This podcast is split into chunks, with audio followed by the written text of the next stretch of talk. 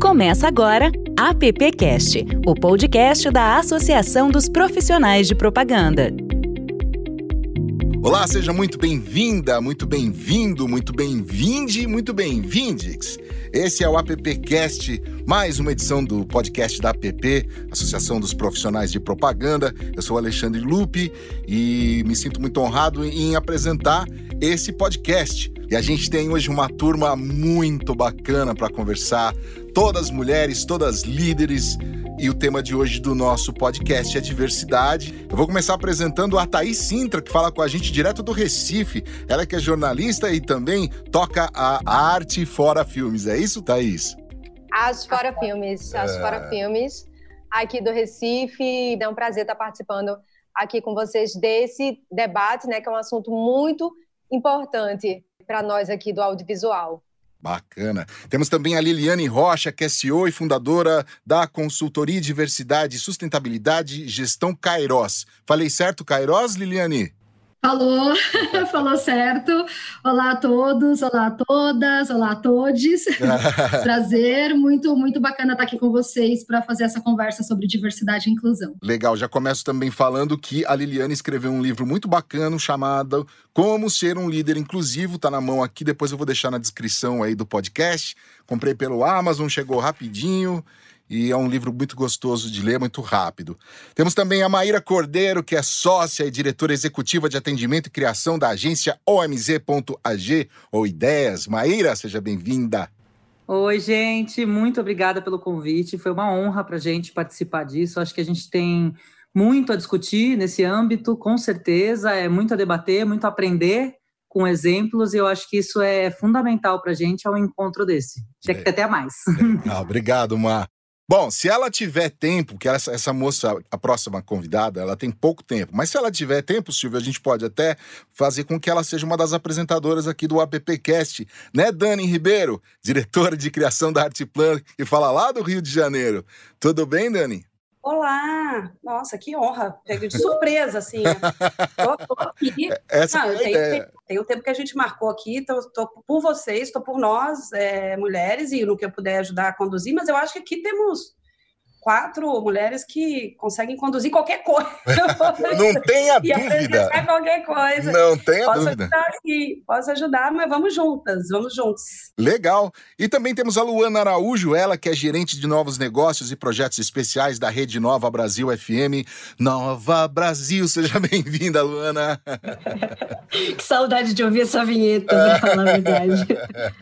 Obrigada pelo convite, eu estou muito feliz de falar desse tema principalmente. Acho que é um tema ainda muito necessário. Quanto mais a gente puder conversar sobre ele, melhor para todo mundo.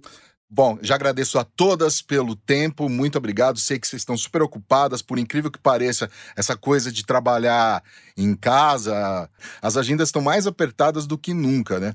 A gente não tem mais o tempo do deslocamento, então nesse meio tempo a gente arruma uma reunião, é ou não é? Vamos lá. Gente, um estúdio inédito elaborado pela agência Heads analisou mais de 3 mil comerciais veiculados na TV brasileira. Os resultados não chegam a surpreender, mas são reveladores, né? As mulheres são apenas 26% entre as protagonistas dos filmes publicitários. Aparecem menos e pior, né? Quando surgem, estão lá sempre associadas aos os estereótipos de cuidados com a família, com o lar. A mulher negra, então, é quase invisível nos intervalos comerciais. Só 1% dela surge no papel principal. O que, que a criação está fazendo para mudar esse cenário? As marcas, empresas estão comprometidas também com essa mudança? Dani, eu vou começar por você. Olha, é, o que, que a gente está fazendo para mudar isso? Gente, isso não vai mudar se não mudar quem faz. Não, não tem como. Não tem como. Então, assim, se a gente não tem mulheres e diversidade em quem cria, você nunca vai ter isso é, no output, que é o que é criado. Né? A pessoa fala do lugar de fala dela, embora até alguns homens ou algumas pessoas tentem falar no lugar de fala de outras pessoas, que geralmente é um desastre, mas você tem que trazer para dentro da, da, empresa, de todas as empresas. Aí a propaganda ela fica mais exposta porque ela é a pontinha do iceberg do que é a comunicação de grandes marcas, né? Mas a gente está falando de um trabalho de dentro. Eu fico um pouco é, irritada, não com a gente aqui, não com você, obviamente, Luke, mas assim, me parece absurdo a gente estar tá em 2020 ainda tendo que falar sobre diversidade feminina dentro da agência, porque eu acho que a gente já tem um problemas tão maiores como a diversidade negra. Onde estão as mulheres negras dentro das agências de propaganda? É, que bom, fiquei muito feliz quando a Liliane entrou, porque eu estava me sentindo. Eu falei, cara, não podemos falar de diversidade é, minimamente sem uma, e é pouco ainda, né? Mas que bom, e estão muito bem representadas, mas assim é, as mulheres negras são muito bem representadas com Liliane, mas precisa mais. E não tem outro caminho. O caminho é esse. Eu acho que assim, ele já começou e ele começou por uma pressão da sociedade e dos clientes. Começou de lá, as agências entenderam. Primeiro entenderam que era uma exigência de alguns clientes que já começaram. A gente tem Avon, Natura, a gente tem grandes marcas exigindo isso é, no, na, nos seus fornecedores. Mas eu ouso dizer que as agências já entenderam que para a sustentabilidade do negócio, o, o que é criado, o que é produzido, tem que estar tá em linha com o que as pessoas querem ouvir e consumir. E, e, comunicação é emoção. Você não comunica se você não emocionar. Pode ser sorriso, pode ser tristeza, pode ser o que for. Você pode fazer chorar, você pode fazer rir, mas você tem que emocionar. E você não emociona quem você não conhece. Você não emociona uma realidade, uma pessoa que vive uma realidade que não é a sua. Você não consegue chegar nela. As agências entenderam isso, que é a sustentabilidade do próprio negócio deles, o que a gente produz ser mais diverso. E a mídia digital veio para deixar isso super enfático. Assim, se você tem que clusterizar, se você tem que segmentar o que você faz e fala, se você não tiver quem tenha capacidade de entender essas milhões de pessoas para quem você tem que falar, você não vai conseguir tocar. Então, para mim, é mudar quem faz. O caminho é esse, ele começou, é mais lento do que a gente gostaria, é mais difícil do que a gente gostaria, porque a gente sabe que a sociedade ainda tem uma série de, de barreiras para isso. A gente já tem mulheres bacanas e líderes dentro de agências, a maioria delas ainda ganha menos, a maioria delas ainda está mais fragilizada, e quando a gente fala do contexto agora do corona, estamos mais fragilizadas do que qualquer homem nessa situação. As mulheres negras são mais vulneráveis ainda do que qualquer uma de nós quatro aqui, e, e deixo a Liliane de fora, porque imagino que a trajetória dela tenha sido muito mais difícil do que a nossa. Então, assim, a gente tem que entender isso. Eu tenho o privilégio de estar numa agência que tem majoritariamente um quadro de mulheres, tem muitas mulheres em cargos de direção e que tem 20% de cargos de direção ocupados por pessoas negras. Agora, isso é exceção. Isso é uma exceção. E se as agências não entenderem isso, elas vão estar fadadas a estar fechando as portas daqui a três, cinco anos. Eu não vejo outro cenário. Eu não sei a Maíra, que também gere uma agência, como é que ela está vendo isso. E gostaria muito de ouvir a Liliane também. Então vamos começar pela Maíra, depois a gente passa a bola para a Liliane. Achou, Dani? Eu, eu, nossa, concordo com absolutamente tudo. E assim, a gente sentiu na pele, né? A, a OMZ é uma agência que foi fundada por mim, né? E enfim, com, com, com, muitas bandeiras e rebeldias em relação ao mercado, né, que eu já sentia antes, né, então quando eu montei, eu já montei ela com essa sensação toda que você passou e de ter sentido isso, né, apesar de não vir de agência, mas quando eu montei, eu já montei com esse, com esse coração e com essa tensão toda, e isso é, é muito sensível e é, e é muito latente no mercado, né, eu acho assim, é claro que a gente ainda tem uma sociedade que eu acho que se a gente faz uma comunicação. É, existem marcas e produtos que cabem com que a gente levante. Eu acho que quando a marca e o produto cabe, que a gente levante essa bandeira, é, é, aí que a gente tem que se apegar e fazer. Né? A gente atendeu marca de cosmético que. Que, que não é, é A gente atendeu a Davene né, por bastante tempo, e a Davene cabia né, a gente levantar essa bandeira de diversidade. Mas a gente atende, por exemplo, distribuidora de energia. E aí é muito complicado porque a gente fala, a gente está falando com a sociedade é, baixa renda, sociedade absolutamente ainda machista, conservadora, e, e aí a gente tem que fazer uma família conversando, por exemplo, né, é, em que a gente precisa que um dos integrantes da família tenha que dar a dica de que é para lavar toda a roupa de uma vez só. A gente tem um pai, uma mãe, um filho e uma menina, uma criança, né? Quem a gente coloca nessa cena para lavar a roupa toda de uma vez só, entendeu? Assim, não adianta, não adianta. Eu acho assim, a gente com certeza, né? É, enfim, lá na agência a gente tem menos de 30 funcionários, mas a gente tem negro, a gente tem gay, a gente tem mulher em cargo de liderança, a gente tem tudo que nos cabe dentro desse mundinho, né? Um tanto reduzido perto da, da, da grandiosidade aí, né? De agências como, como Artplan.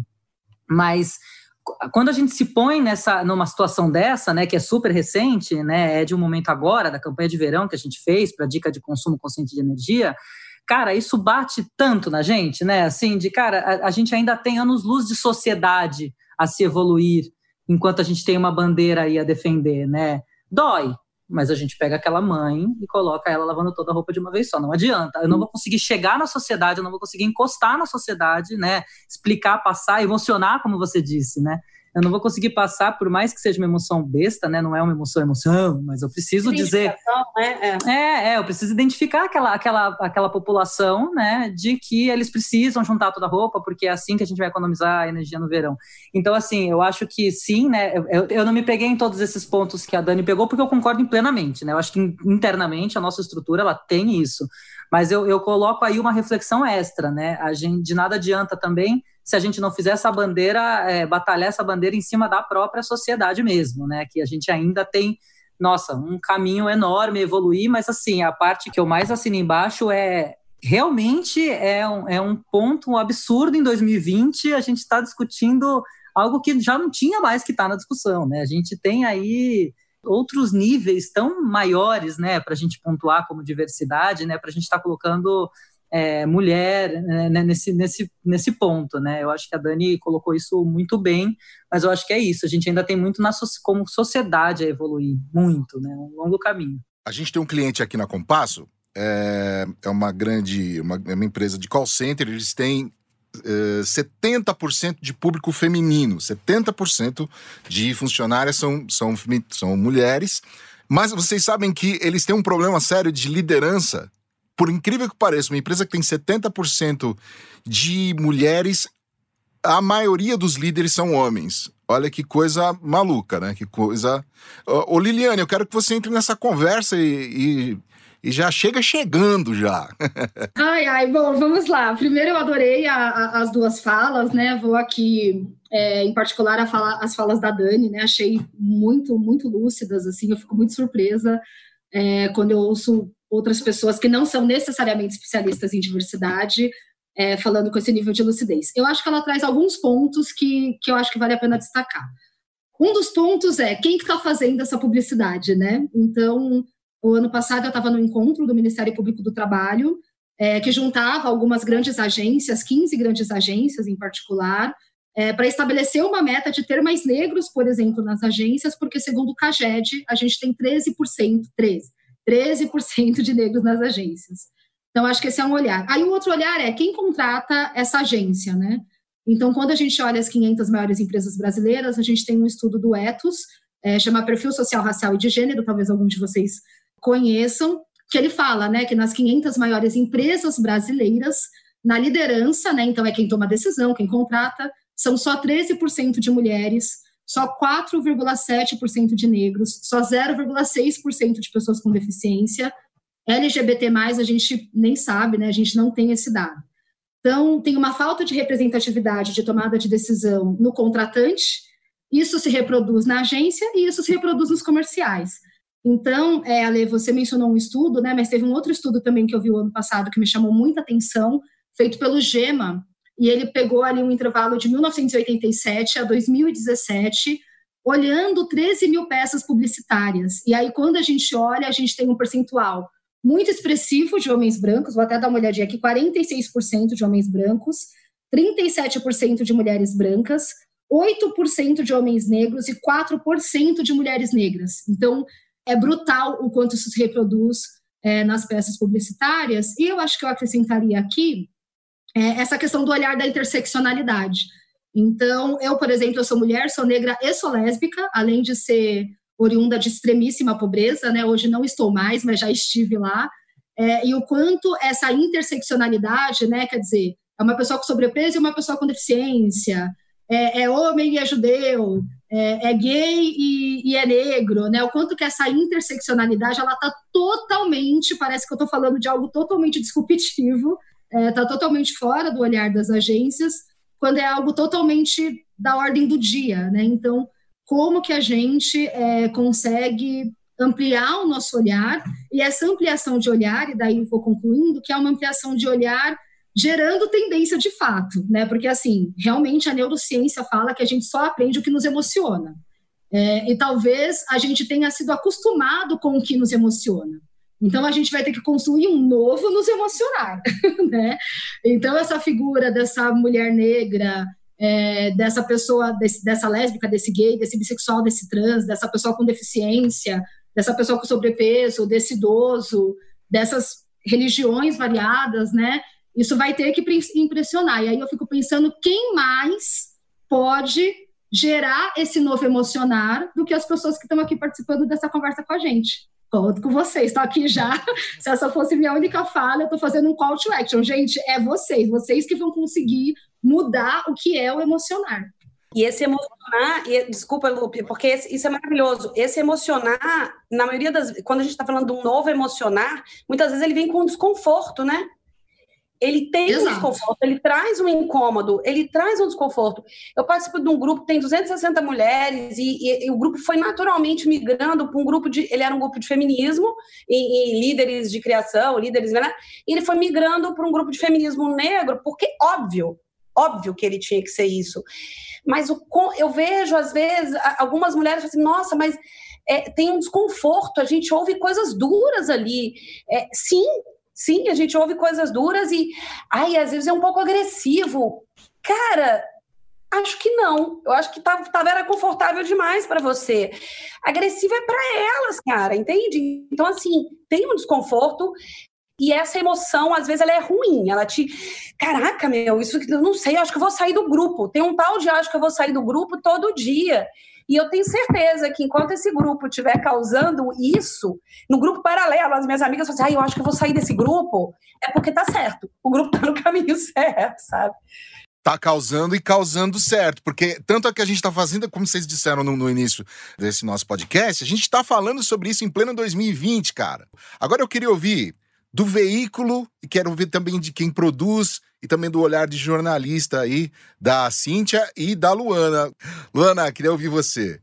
Meninas. Primeiro que obrigada por estar ouvindo isso, porque é, eu acho que quanto mais a gente ouve mulheres, líderes tendo essa racionalidade sobre o tema, eu, eu particularmente fico até. A gente está falando de emoção, eu fico emocionada, acho que o momento está deixando a gente um pouco a flor da pele também.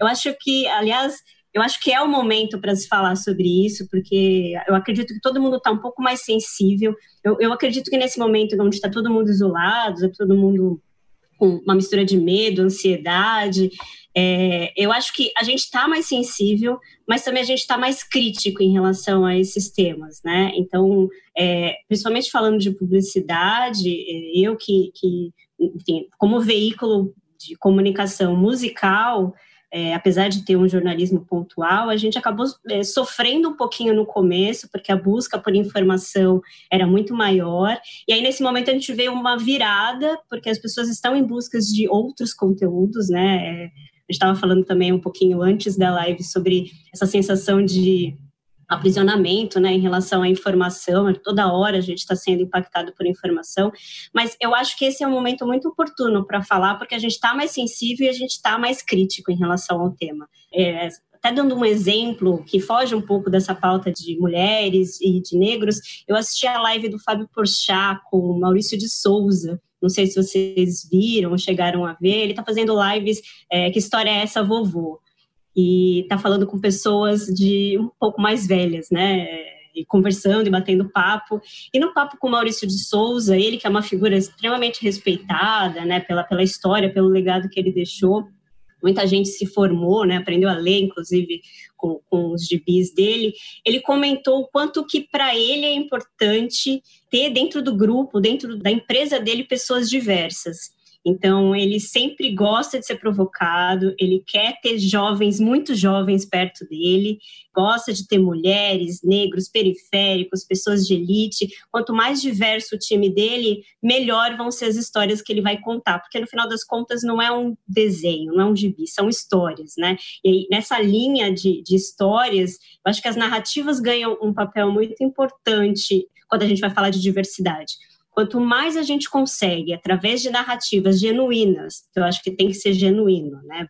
muito em linha do que, do que se falou sobre tem que internalizar um pouco isso para depois é, mostrar isso para as pessoas, é, especialmente a gente que está na linha de frente de produção de conteúdos, produção de materiais publicitários, mensagens que na maioria das vezes são em massa, a gente tem que ter essa preocupação, né, de chegar em todo mundo e ter narrativas que sejam genuínas, autênticas e que comovam as pessoas e não segreguem, né, e não que sejam estereotipadas, não como a Maíra comentou da história de a mulher ter que falar sobre economia de energia elétrica porque é ela que lava a roupa. Eu acredito que a gente vive muito isso. É, eu como veículo e trabalho na área de negócios, eu acabo recebendo pouquíssimos briefings que sejam claros em relação a objetivos, sabe? Eu acho que ah, primeiro a gente precisa da clareza do que, que a marca quer com aquilo, se aquilo é realmente genuíno. Então, a Nova Brasil acaba sendo uma rádio muito feminina por causa da MPB. A MPB é um estilo musical mais feminino.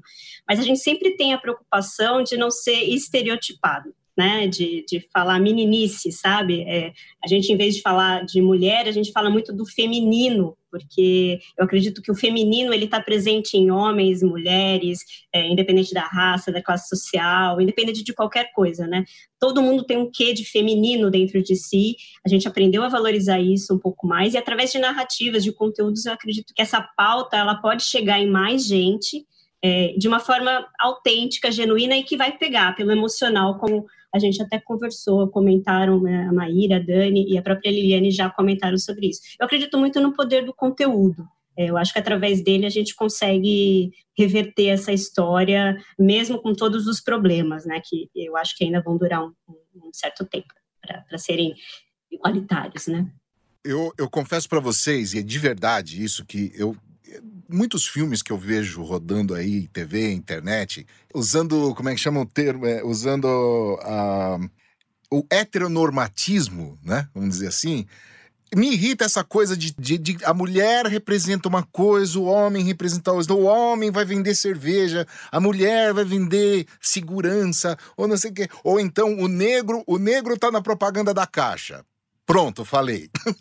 né? E, a, e aí, quando você vai pegar um banco assim, assado tal, aí é uma outra figura, um outro negócio. Como se essas pessoas representassem exatamente o que significa estar nesse lugar. Então, isso me irrita profundamente. Mas pronto, já desabafei. Agora eu queria trazer a Thaís aqui para o nosso papo, né, Thaís? Quero ouvir tua opinião sobre isso que a gente está debatendo aqui. Olha, primeiro, muito feliz de estar participando aqui com essas mulheres incríveis, com essas falas preciosas. E, Lupe, deixa eu te dizer, sabe o que, é que me irrita profundamente, além de várias outras coisas aqui na pauta do feminismo? Mas, assim, puxando um pouquinho a sardinha pelo meu lado, é como o nordestino e a nordestina são representados nas novelas, nos filmes. É sempre o personagem cômico, é sempre o empregado, da casa, é sempre o motorista da casa. O nosso sotaque ele é sempre muito caricato, sabe? As pessoas, às vezes, do sul, do sudeste, falam comigo, aí dizem, ah, você é de Recife. Eu disse, não, eu sou de Recife, eu falo Recife. Quem fala Recife é você, sabe? Então, assim, isso é uma, uma outra, um outro assunto de representatividade também, que aqui a gente no Nordeste sofre muito, sabe? Assim, já me quando eu viajo para aí, já, já chegou o ponto de me perguntarem se aqui tinha gente com condições financeiras boas, ou se era só seca e praia, enfim. É, um, é uma região muito estereotipada ainda, infelizmente, né? Mas voltando aqui para esse assunto é, que a gente está falando aqui da, da pauta feminista, de inclusão, né, de representatividade, a fala da Dani, como de todas, né, foram bem preciosas. E como a Dani disse que precisa mudar quem faz, inclusive aí nos filmes e, e novelas, né, representando nordestina, nordestina também, é preciso a gente desconstruir os padrões, né? Ah, tá, a gente perdeu um, um pouco o áudio da Thaís. Thaís, se, se você puder repetir, por favor, que, como diz o meme, travou. Você... Eu acho que eu vou deixar uma provocação para Liliane enquanto isso. Posso? Você me permite, Lupe? Lógico, opa!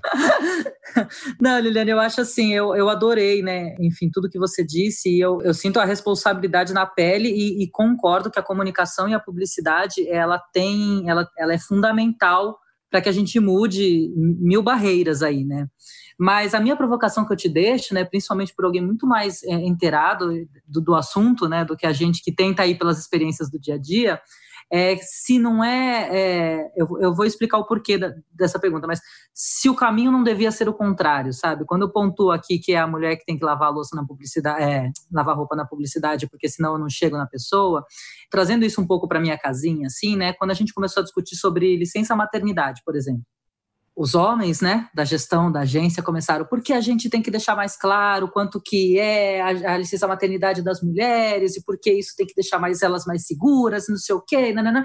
Tava naquele fervo da discussão, eu falei, tá, gente, e a licença paternidade? Vamos falar da licença paternidade, né?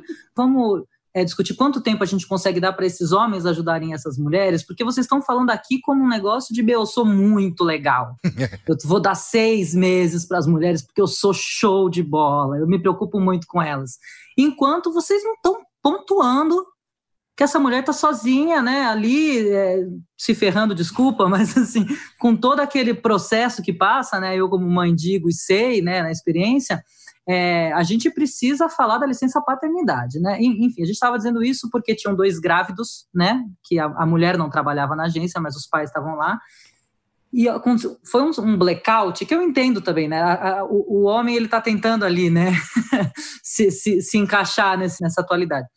Foi um blackout deles, assim, e no fim a gente colocou um mês, né? Foi o, o tempo que a gente colocou de licença paternidade. E assim, é, esses pais que voltaram, eles voltaram com uma mentalidade em relação a esse processo que um deles falou assim: é um absurdo não ser.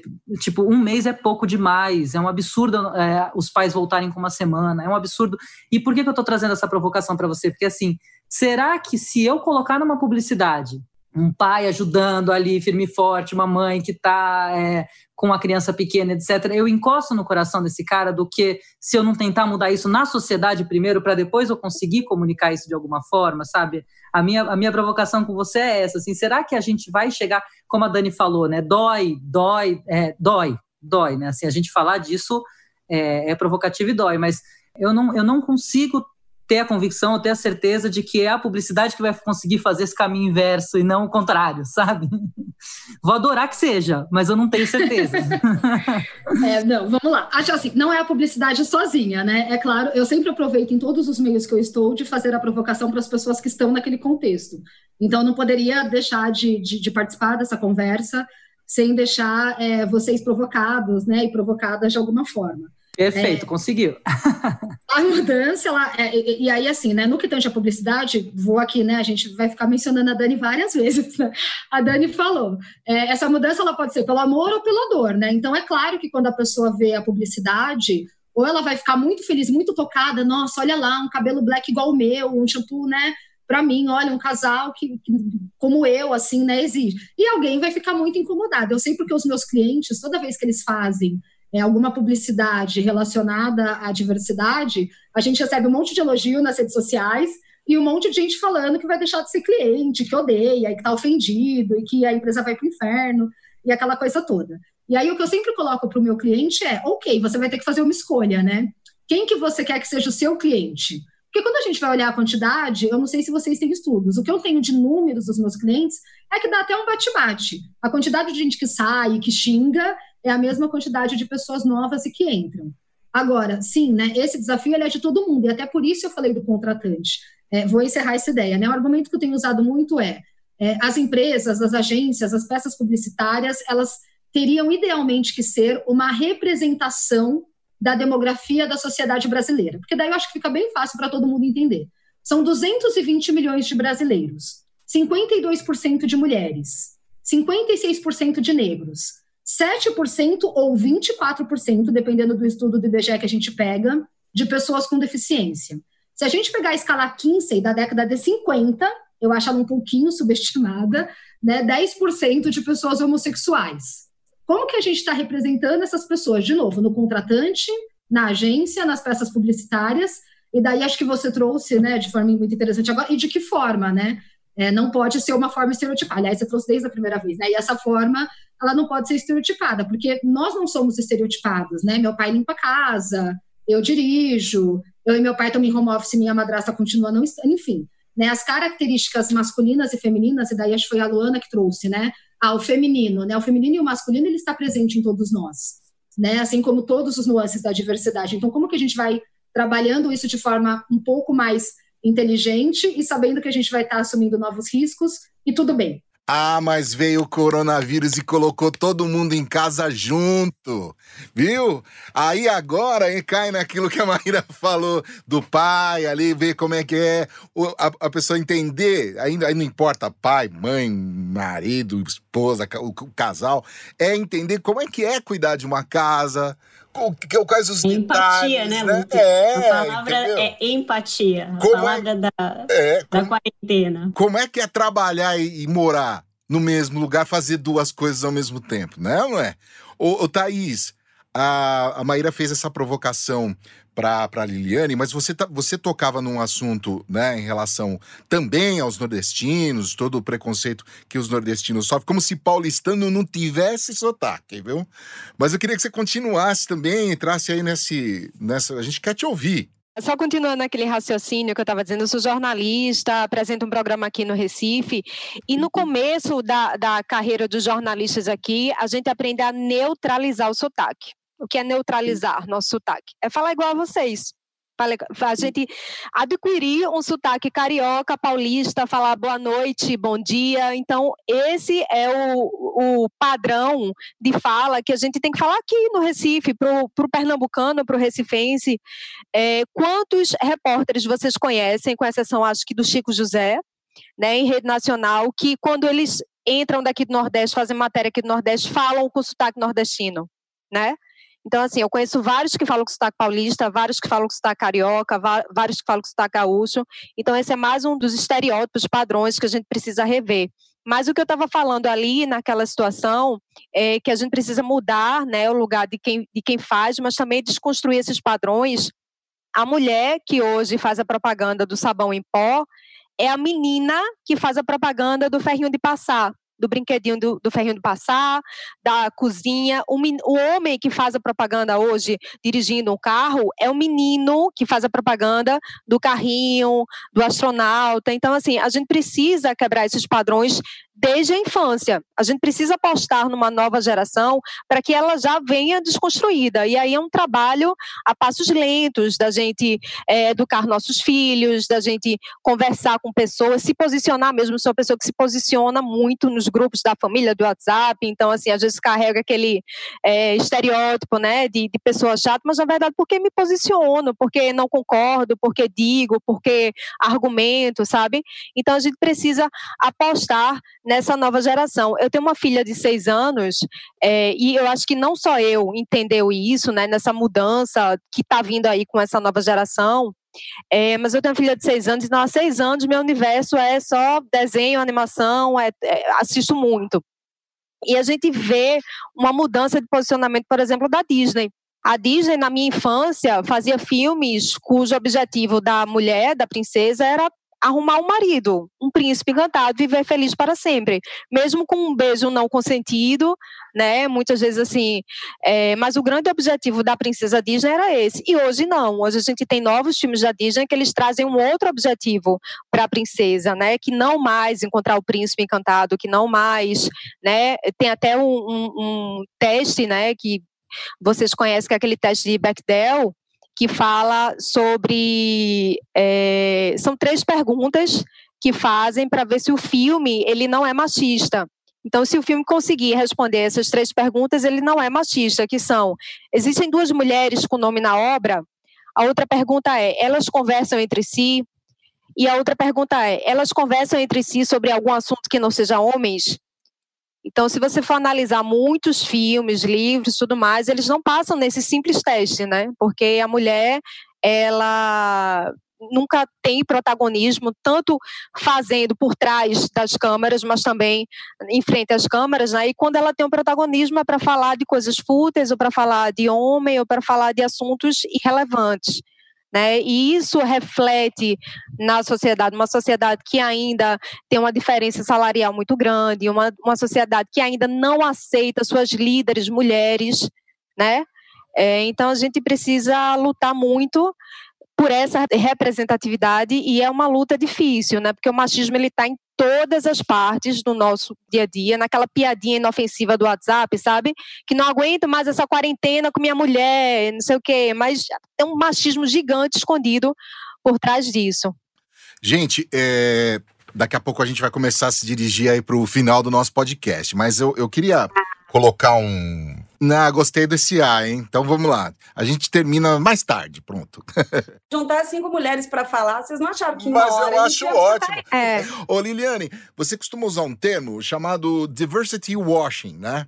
Que é aquela coisa da empresa parecer, né? Querer parecer, ah, a gente quer parecer, né? Tal. É, como é que a gente muda isso, né? Como é que a gente coloca de fato a diversidade em prática? Né? E, e para não ficar só nesse discurso do, do, quero parecer. Como a Thaís acabou de falar, por exemplo, do, do, do, de posicionamento da Disney, por exemplo, tem muitas outras marcas que ao longo do tempo foram mudando, foram se reposicionando, foram se colocando, enfim.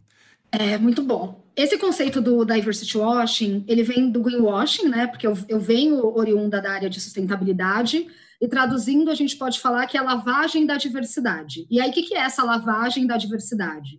É a empresa que entende que grupos diversos são consumidores, né? A gente tem vários estudos já que mostram potencial de compra desses grupos, então começa a fazer produtos, serviços e propaganda voltada para esses públicos. E aí eu sempre comento, gente, muito legal essa questão da propaganda de novo, né?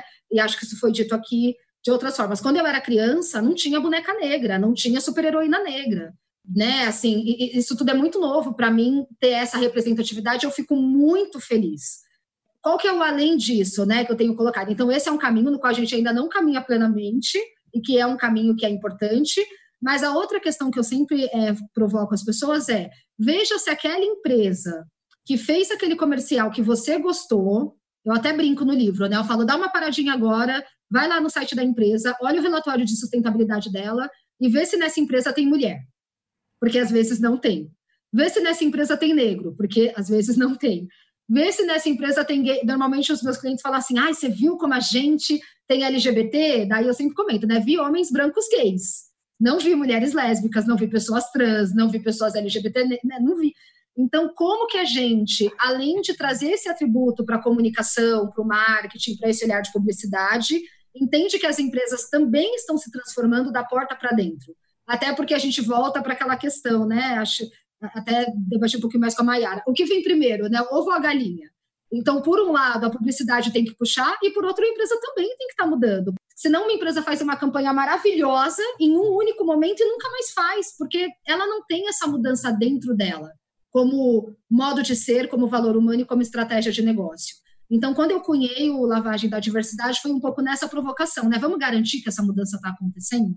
Eu queria fazer uma pergunta para a Liliane. Então, você acha que as empresas que levantam essa bandeira, sem de fato aplicar na prática, seria é, que, ela, que ela estaria caminhando na onda, enfim, estaria de uma certa forma sendo oportunista nessa, nessas pautas? O que é que você. É, eu acho assim, se a empresa faz uma publicidade hoje e ela já atua em termos de diversidade, ela está sendo consistente. Se ela faz uma publicidade hoje, não atua em diversidade, mas quer atuar, ela está colocando uma inspiração que ela tem partilhada. Agora, se ela não atua em diversidade, não quer atuar, acha a diversidade um absurdo, e ainda assim faz a publicidade, sim, daí eu acho que ela está sendo oportunista. Porque a gente sabe que o público da internet hoje é muito militante, né? Então, assim, as pessoas não deixam passar nada e elas, de fato, estão ali é, levantando essas bandeiras e as marcas elas percebem isso e estão se reposicionando, mas aí é a questão, estão se reposicionando porque elas querem conquistar a audiência ou estão se reposicionando porque de fato é uma mudança na filosofia da marca? Exato. Falar sobre empoderamento feminino só porque eu quero vender produtos para mulheres é, não é mudar a sociedade. Agora, se eu falo de empoderamento feminino e contrato mulheres e promovo mulheres, nossa, eu entendo que essas mulheres podem ser líderes, eu consigo chegar sequer no 13% que os estudos mostram. Gente, ou eu chego em 30% de mulheres na liderança, gerente acima, né? Porque essa é outra pegadinha. Quando eu falo liderança, eu estou falando de é. gerência acima. Daí sim, né? Daí a gente está vendo uma empresa que tem um compromisso integrado, do qual comunicação faz parte, de realmente ser essa empresa da nova era, né? Vamos falar assim, do hoje. Pode falar, Dani. Pode falar. Eu ia falar rapidinho, porque tem uma coisa até, gente, não sei se eu ouvi isso uma vez de um, de um encontro que eu participei também, que as pessoas estavam questionando a própria palavra diversidade, Liliane, porque olha só, não é questionar por questionar, mas é assim, o diversidade parte do pressuposto que existe uma coisa normal e uma coisa diversa do normal, tá? Mas o normal, então, é o quê? O normal é. Todo que, tudo que não é diversidade é normal? Não é, né? E eu gosto muito de usar proporcionalidade. E daí, por quê? Porque você falou, você citou várias proporções aí, vários números, é, porcentagens. Se somos 56% da população, se os 52%, se os negros são 56%, a gente nunca está falando. E, a palavra minoria, então, me irrita profundamente. Ah, as minorias. Não, amiga, nós estamos falando de oprimidos e opressores. É, são duas coisas, né? Então, é, negros e mulheres não são minorias nem de longe, mas são oprimidos. É, agora, a gente tem sim, dentro de outras esferas, a gente tem algumas pessoas que estão numa situação de minoria, né? E aí é uma outra história. Agora, quando a gente pensa em diversidade, já deveria ser, é, é, de novo, né? É ruim falar diversidade, porque, de novo, a gente está falando de mulher dentro de agência, de diversidade. Pô, Gente, é o que somos. E o que somos proporcionalmente? Por que, que isso não está refletido em todas as esferas? Né? Então é isso, não adianta. A empresa faz propaganda para vender batom para mulher, mas se lá dentro essa proporcionalidade não existe, de, de 52% de mulheres versus 48% de homens, e numa empresa feminina deveria ser maior ainda, ela está falando da boca para fora. Então, é, é, é, é, isso é super importante. E, de fato, a internet ajudou muito nisso, as mulheres estão cada vez mais militantes, estamos ainda falando da nossa bolha, obviamente, mas é uma bolha necessária. E essa bolha tem que incomodar mesmo. E a gente tem que incomodar bastante até esse discurso entrar. Não é só diversidade, não é favor, não é nada disso. É proporcionalidade, é correção histórica e é tirar de condição de opressão quem já não devia estar há muito tempo. E o que a gente puder ajudar nesse sentido, todas nós temos assim incumbência. E você também, Lupe, você falou que o heteronormativo te incomoda. Demais. E assim, o homem que tem essa consciência, ele pode ajudar muito. Isso não é só uma conversa de mulher. Não. Primeiro, porque feminista não é assunto só de mulher, feminino não é só a mulher que tem, e porque a gente não vai mudar isso sem a ajuda dos homens. Os homens que já têm essa consciência, eles têm também a responsabilidade, para não dizer obrigação, que é uma palavra chata, mas a responsabilidade de pegar no pé de todo mundo. Sim. Todo amigo seu que fizer uma piada machista, toda pessoa da sua família que for machista, qualquer atitude e, gente, às vezes a gente é machista, às vezes eu me pego tendo um pensamento ou uma atitude machista. E é muito importante que alguém me cutuque. Então, não é. E a gente vira chata mesmo. Mas é isso, vire o chato dos seus amigos e da sua família. A gente precisa de homens corrigindo isso. Fala, cara, esse tipo de piada eu não gosto. Você vai fazer esse tipo de piada, eu não quero estar sentado nessa mesa.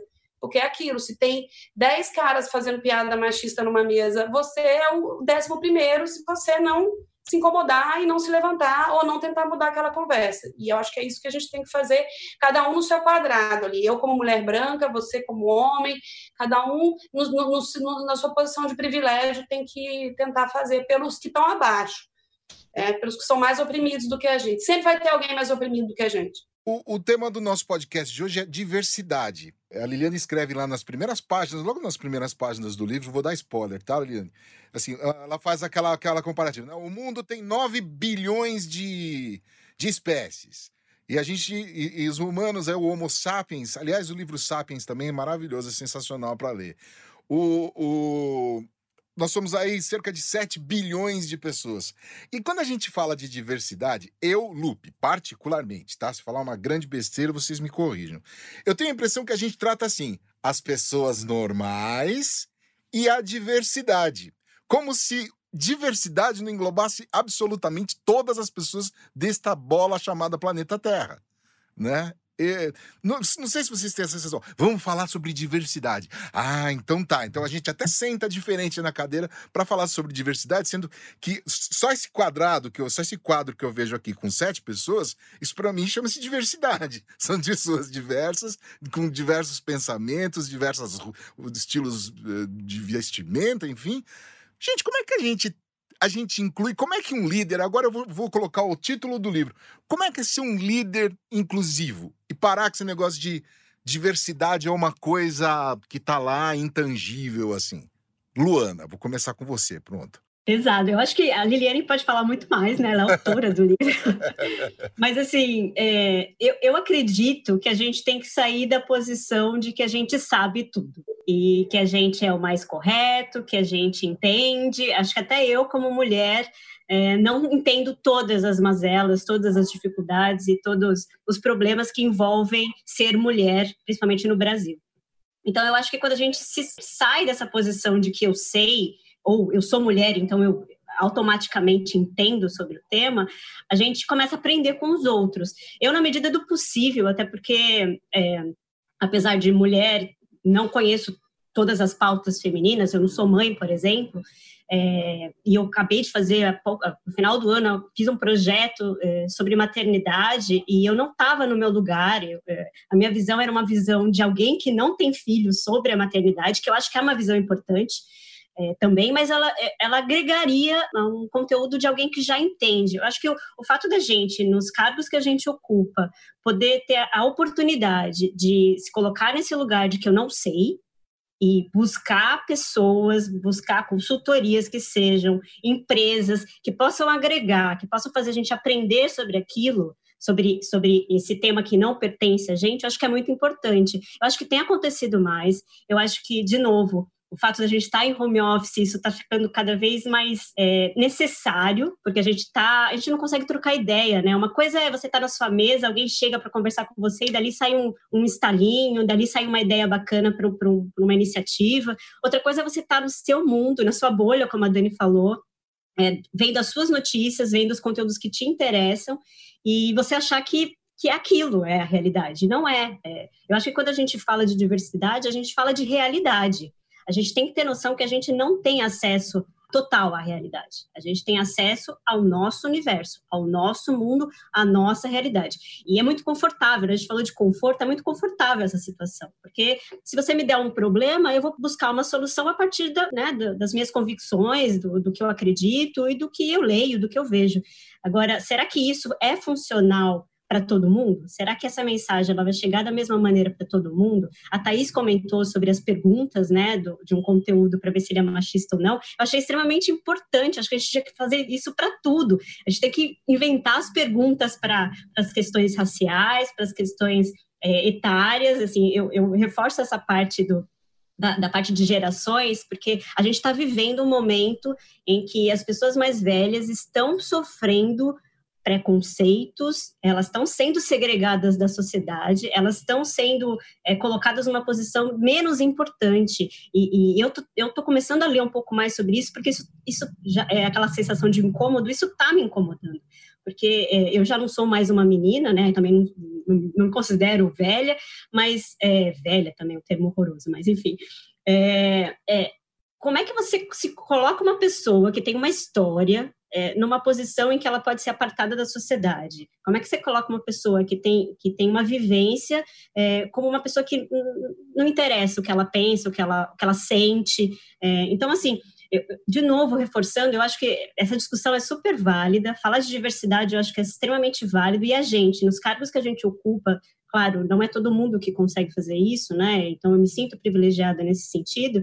É, se a gente tiver a oportunidade de agregar pessoas diferentes da gente, que pensam diferentes da gente, porque também tem essa, né? Eu sou a chata da família também, Thaís. Eu, eu brigo com todo mundo, brigo com a minha mãe é, a respeito de temas que que ela tem uma opinião que, que é preconceituosa muitas vezes, a gente também tem isso, né? E eu me coloco é, nesse sentido, mas é, é, ao mesmo tempo, eu acho que a gente precisa ter um lugar de amor, de carinho, né, para falar sobre isso, para não virar aquela repulsa. As palavras elas têm poder, né? A gente falou várias palavras aqui, a gente teve milindre para falar delas, porque é, a palavra ela, ela, ela rotula as coisas, né? Quando, quando você fala de feminista, ela traz uma, uma, uma bagagem de outras coisas junto com essa palavra.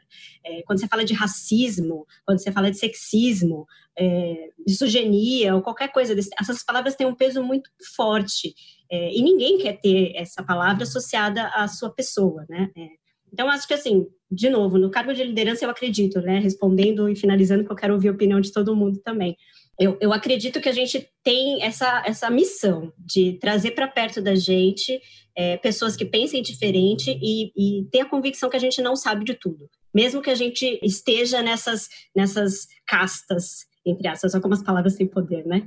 É, como a gente esteja nesses lugares, possa ser uma representante de algum desses nichos, a gente tem que se colocar no lugar que a gente não sabe, a gente vai errar, a gente vai ter as nossas questões, a gente vai ser questionado e a gente precisa estar aberta, porque senão a gente não vai aprender. Né? No final da conta, eu acho que tudo isso remonta a uma aprendizado. A gente precisa estar no lugar de aprendizagem, é, nesse tema principalmente. Maíra? Chamada, chamada agora, é hora da chamada. Adorei. Não, eu acho que a Luana já apontou muito, muito na minha opinião, mas é.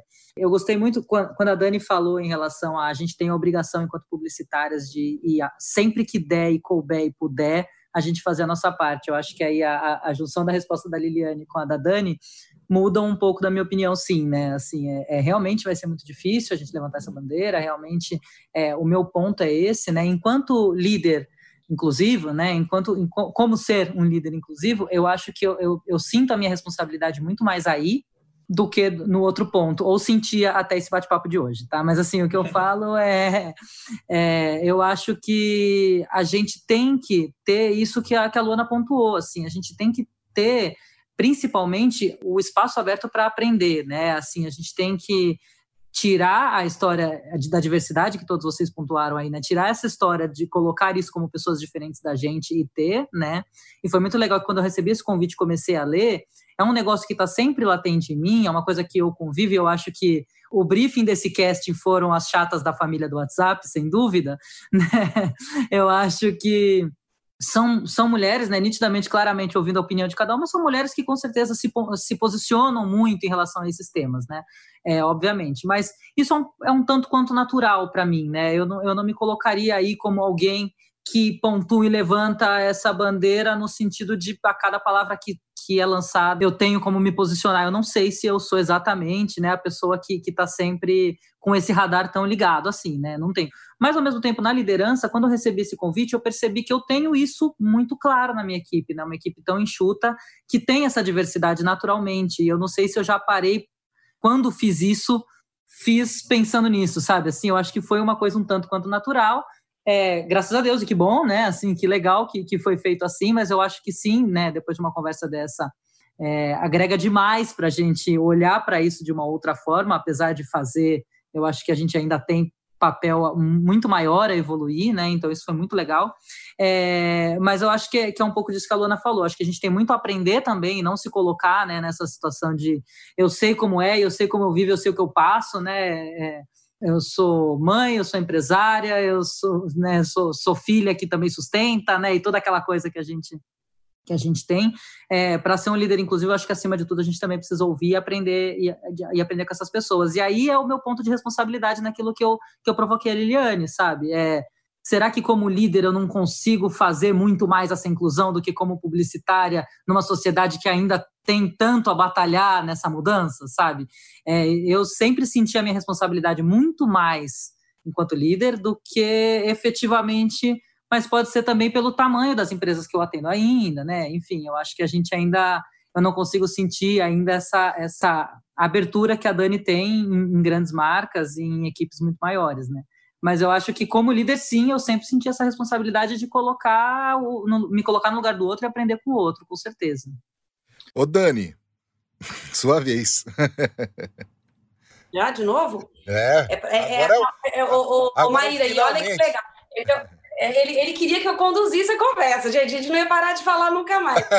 É, acho que ele percebeu que era um risco muito grande. É, o que eu ia dizer, Maíra, é que já é lindo. Você, como inconsci... não é inconsciente, cara, mas assim, você sem se programar para isso, você já está fazendo. E como líder, que é muito mais importante, talvez, do que como publicitário, porque você pode liderar qualquer coisa. Hoje você lidera uma agência de propaganda, amanhã você pode liderar uma outra coisa, porque a gente pode liderar o que a gente quiser. E você levar isso com você como líder é muito mais importante, muito mais profundo, todas nós. E a gente, às vezes, é líder do nosso grupo de família no WhatsApp, pronto. E é, é, é aí que a gente atua, e está maravilhoso. Então, é parabéns, você já vem fazendo sem precisar ninguém te falar. E agora, talvez você tenha um pouco mais de consciência que der para ali aqui puxar um pouquinho mais, mas com responsabilidade, sabendo que a gente não sabe tudo, a gente está aprendendo a ser feminista. Eu não nasci assim, quer dizer, eu nasci mulher, não sei nada, a gente vai aprendendo e eu me tornei feminista de três anos para cá, consciente, consciente. É um processo. E, nossa, fico orgulhosa de saber que tem uma agência pequenininha, mas que tem uma líder como você. Parabéns. Para falar, assim, de novo, gente, é ruim. A gente falou e de diversidade, e é isso, a diversidade, somos diversos. É, o que a gente precisa buscar é que essa diversidade se reflita em proporcionalidade. É essa a nossa busca aqui, não importa qual o nome que a gente dê para ela. E eu, e eu quero assim, terminar minha fala dizendo que me preocupa muito a situação de crise que a gente está, e numa situação de crise e de guerra, a, a, os, os, as pontas frágeis da sociedade ficam mais frágeis ainda. A gente tem hoje, falando de mulheres, mas sabendo que as mulheres e o feminismo, ele puxa com ele uma série de outras distorções e tenta corrigir junto a situação da mulher negra, a situação dos trans e dos gays e das mulheres gays. Então, o feminismo, ele abarca várias outras questões aí. Então, hoje a gente está vivendo uma situação de crise é, em que se, é, a gente tem assim, um aumento de 50% do aumento da violência, é, de, de, de, de, reportes de violência feminina no Rio de Janeiro, por exemplo. Lembrando que 39,2%, estou colando aqui, dos feminicídios no Brasil aconteceram em casa. Então, hoje essas mulheres estão dentro de casa, estão dentro de casa sem poder pedir ajuda. Então, é muito importante, é um momento muito significativo para a gente. Estamos todos mais abertos e mais emocionais e emotivos, mas a gente não pode deixar de ter atenção para essas pequenas pequenas nada, essas grandes coisas. A gente falando de economia, 47,8% das mulheres negras têm trabalho informal no Brasil. Onde vocês acham que essas mulheres estão agora? Onde essas mulheres estão ganhando dinheiro agora? 7 milhões de mulheres são trabalhadoras domésticas. Qual condição que elas estão nesse momento? Será que todos os patrões e patroas estão mantendo o salário delas? Isso para dizer que é o seguinte, a gente está num momento que a gente pode retroceder muito essas conquistas todas que a gente teve nos últimos anos, se a gente não olhar com muito carinho para todas as mulheres que estão do nosso lado. Então, e, e, e, e, brigar e falar, essa voz nossa, ela tem que ser mais alta ainda agora. É, 84,7% dos, auxili dos auxiliares e técnicos de enfermagem são mulheres. Essas mulheres estão mais expostas ao vírus. Essas mulheres não estão recebendo, como os outros profissionais de saúde, estão recebendo o, tratamento e a, e, e a, proteção adequada do governo. Então, essa mulher está nessa situação, ela tem filhos em casa, ela leva isso para dentro de casa. Então, as mulheres hoje, a gente está forte, por um lado, mas a condição de crise da pandemia colocou a maioria das mulheres desse país numa situação de fragilidade muito grande, de vulnerabilidade muito grande. A gente tem que olhar para isso, do ponto de vista econômico, do ponto de vista das profissionais de saúde e do ponto de vista da violência feminina. A gente não pode baixar a guarda agora. A gente precisa olhar para todas elas e por todas elas. É, esse é o meu recado que fica. Cintia, e o seu? Thaís. Thaís, desculpa, olha. Thaís. É, por, muita gente me chama de Cíntia pelo sobrenome é, Sintra, é, né? É, aí, aí, confunde, confunde. Não, mas a, aqui, aqui foi cegueira mesmo. então, eu quero, eu quero encerrar minha, é, encerrar minha fala compartilhando com vocês um estudo feito pela Ancine é, em 2018, que ele fez um levantamento dos editais do FSA, né, que é o Fundo Setorial do Audiovisual. E olha só, dos projetos inscritos, apenas 27% eram dirigidos por mulheres. Então, um número muito pequeno ainda diante do total de mulheres diretoras, né, que existem, mulheres querendo ser diretoras, mas não têm oportunidade, não têm incentivo, quantas mulheres são assistentes, são produtoras, exercem outras atividades, mas queriam estar lá, é, tendo autoria de um filme, né, roteirizando o um filme, dirigindo o um filme, é ainda muito pequeno. Precisamos ainda de mais estímulos de políticas públicas, de incentivos de editais, como tem aqui um edital de Pernambuco Foncultura, que tem uma pontuação extra para as mulheres diretoras e roteiristas, é, e precisamos lutar. Mulheres que estejam nos ouvindo, por favor, lutem e vamos dirigir mais ainda. É, e aí quando uma mulher e, e, quando acontece, né, já é pouco. Quando acontece de, por exemplo, vai dirigir uma novela ou vai ou é roteirista de uma novela, por exemplo, vem alguns críticos também fazem um papel machista feio demais. Mas tudo bem. Liliane, quero te ouvir. Bom, gente, Estou muito emocionada, né? Acho que tiveram muitas falas. É, é engraçado, né? A gente já sabe os dados e a, e a, recorrência deles. Como disse a Luana, talvez seja o momento, né? A gente já está mais sensível. Mas Dani foi falando aí essa série de dados que a gente, né? Que eu já acompanho e, e eles tocam profundamente a minha alma. O que eu queria, né? Deixar como fala final. Eu acho que tanto você, Lupe, quanto algumas pessoas, né? A própria Dani, eu, sei, eu lembro que falou bem. É, Normalmente, quando eu entro numa sala e as fotos estão todas nas redes sociais, maior parte dos meus clientes são indústrias, eu faço palestra e workshop no sul, no sudeste, no centro-oeste, no norte e no nordeste. Entro numa sala com 800 pessoas, a foto está lá, então lá. Entro numa sala com 800 pessoas, são todos homens brancos. E aí entro eu lá, né, com as minhas características, pensando, gente, esse cara vai achar que eu tô aqui para falar de mim. Porque o que, que é diversidade? Que que é o que é diferente. Quem que é diferente? O outro, o outro que é diferente de mim. Pronto ele vai achar que eu estou na sala para falar de mim. Eu não estou, não. Eu estou na sala para falar da gente. E aí eu tive a oportunidade, né? Uma, fra uma frase minha de 2007, que está no livro, e aí eu fui pensando melhor, eu consegui deixar ela mais didática recentemente. Então, o que, que é diversidade, né? Em duas falas curtas. Um, né? Diversidade são as singularidades características dos cerca de 7 bilhões de habitantes do globo terrestre. Então, assim, eu estou aqui para falar de mim e de você todos somos singulares, são 7 bilhões. Em outras palavras, e de forma mais simples, que é o que eu tenho é, trabalhado mais, diversidade é uma realidade da vida na Terra. Né? Quando eu entro nessa conversa aqui, a diversidade está posta. Quando eu pego um táxi, a diversidade está posta. Quando eu entro na empresa, a diversidade está posta. Se a diversidade está posta porque ela é uma realidade, o que, que eu posso escolher? Se eu quero ou não quero ser inclusivo. Né? Eu quero ser inclusivo? Esse é o ponto. Pois é, pois é. Gente, eu, eu tô muito feliz, muito feliz. Eu queria agradecer demais vocês, porque a gente de poder dar oportunidade também aqui para mim, né? Para a gente poder conversar, para a gente poder trocar ideia, para poder ouvir, aprender e também expor aquilo que que está na cachola deste ser pensante aqui, né? Então, muito, muito, muito obrigado mesmo a vocês. Eu quero agradecer demais aqui a Thaís Sintra, que eu chamei de Cintia agora há pouco, mas não é. Thaís, ela é jornalista, apresentadora, também está nas Fora Filmes. Muito obrigado, viu, Thaís? Obrigada a você pela oportunidade, ao Silvio, e obrigada a essas mulheres incríveis por a gente ter troca, trocado aqui uma ideia, compartilhado aqui essas falas muito importantes.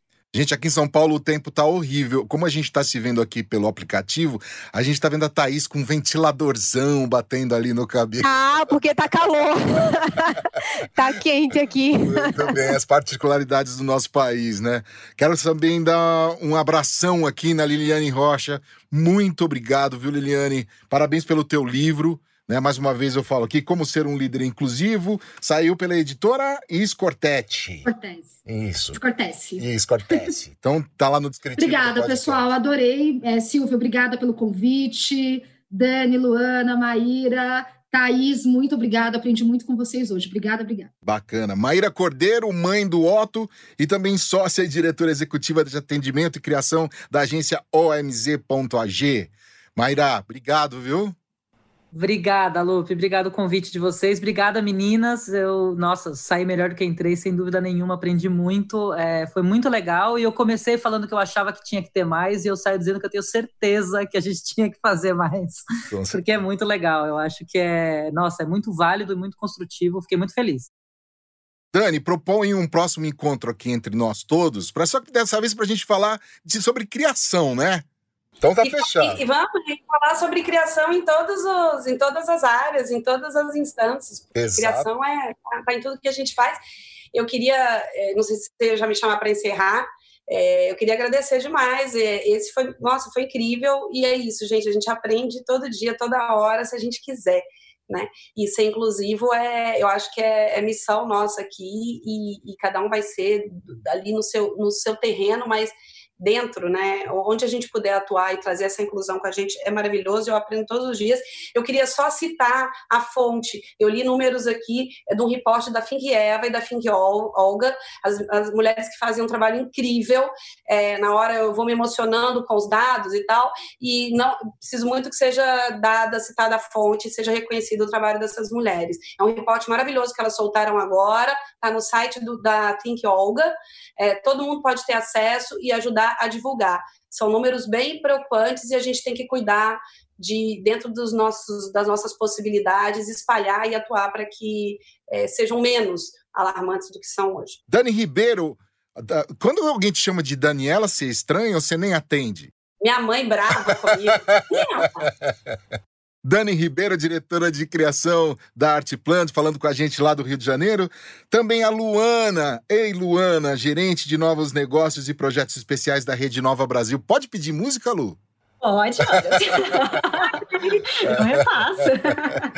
Obrigado, viu, Lu? Muito obrigada, viu? Muito obrigada. Estou muito feliz de. Na verdade, obrigada pela oportunidade de poder ouvir mulheres tão incríveis, é, com opiniões muito fortes. Eu hoje, com certeza, aprendi muito com vocês.